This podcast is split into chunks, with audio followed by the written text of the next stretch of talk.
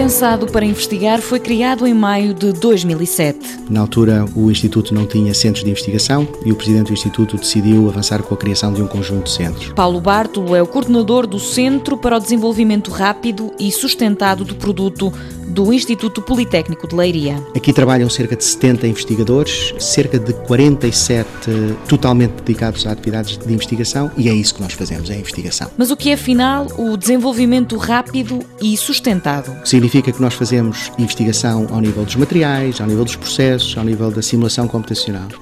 Do ponto de vista de processos, a tecnologia de base é a tecnologia aditiva. Por exemplo, um projeto novo que nós temos com um grupo de pessoas de engenharia civil, em que a ideia é tentar utilizar este princípio de construção camada a camada para produzir casas. O objetivo é desenvolver ideias que satisfaçam as pessoas com tempos de lançamento muito curtos. Esse é o princípio da atuação do centro. É desenvolver de facto de forma mais económica produtos que tenham tempos de desenvolvimento mais curtos, que sejam mais baratos e que consigam ir ao encontro das necessidades dos clientes, respeitando, e é outra palavra importante do centro, aspectos como a sustentabilidade. Só no ano passado, o centro submeteu 15 novos pedidos de patente. Temos, por exemplo, aqui exposto um novo conceito de tijolo, que é um tijolo que incorpora cargas metálicas e o objetivo é que esse tijolo apresente melhores propriedades mecânicas e que tenha, por exemplo, um comportamento térmico melhor.